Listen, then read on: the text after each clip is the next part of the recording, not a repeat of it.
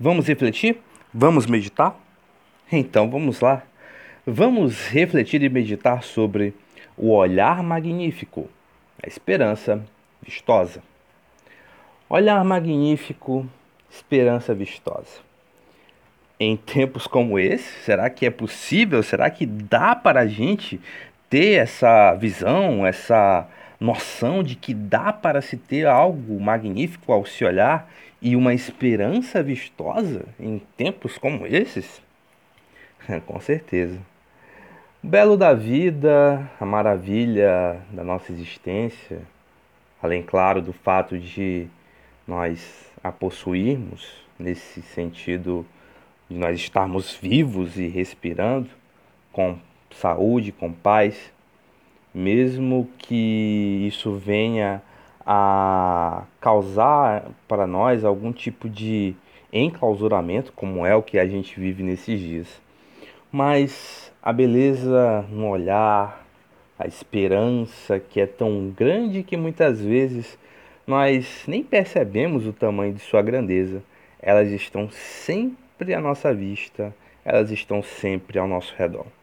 Você ligar a televisão, e mesmo em tempos como esses, você vai ver ainda assim pessoas fazendo boas ações.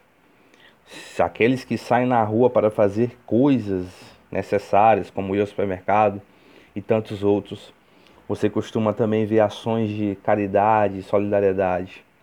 Na internet nós temos uma enxurrada de exemplos, enfim. A própria natureza, mesmo nós não podemos ir para determinados lugares como Jalapão, como Lençóis Maranhenses, como Jericoacoara, como Copacabana, como no Açores, como em tantos lugares no mundo que são magníficos, Mediterrâneo, a Grécia, em alguns lugares que ainda tem a sua liberdade cerceada, ainda assim nós conseguimos observar maravilhas, mesmo diante de tantas coisas. Por mais que venha uma saudade latente entre nós ao pensarmos, se nós já estivermos nesses lugares, claro, ou se nós sonhamos em estar, há essa saudade de viver e de rememorar aqueles belos momentos que jamais saem da nossa vista.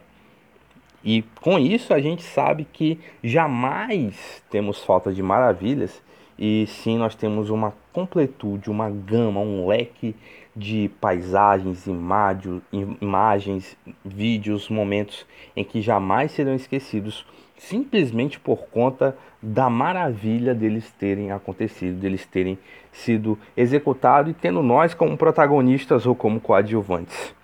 E quem explica melhor e quem disseca melhor essa ideia é o nosso querido Gilbert Keith Chesterton, ou G.K. Chesterton. Ele que nasceu em 29 de maio de 1874. Ele que foi um escritor, um poeta, um filósofo, dramaturgo, jornalista, palestrante, teólogo, biógrafo e literário e crítico de arte inglês. Ele que é conhecido como o príncipe do paradoxo, uma das figuras mais importantes, uma das mais importantes dentro do cenário britânico e também dentro do cenário do, da escrita. Afinal, quem nunca ouviu falar ou já leu, e inclusive tem até uma série agora chamada Padre Brown. E num conjunto de crônicas que ele escreveu ao longo da vida, que foram compiladas num livro chamado Tremendas Trivialidades de 2013, no final dessa primeira crônica ele vai dizer algo muito estupendo. O mundo nunca sofrerá com a falta de maravilhas mas apenas com a falta da capacidade de se maravilhar. O mundo nunca sofrerá com a falta de maravilhas, mas apenas com a falta da capacidade de se maravilhar. Jesus Cristo, ao, no Sermão do Monte, lá no capítulo 6 de Mateus, ele vai citar duas coisas magníficas: olhai para as aves dos céus, olhai para os lírios do campo. Mesmo diante de tamanhas coisas, nós ainda podemos ver as maravilhas que o Criador ele tem para nós e ainda por cima a sua obra natural, a natureza, que nós temos essa esse privilégio de podermos contemplar, além de ações de caridade, de ações de amor entre os seres humanos que faz com que o nosso coração se aqueça e que nós temos sim esperança de que vai vir momentos melhores.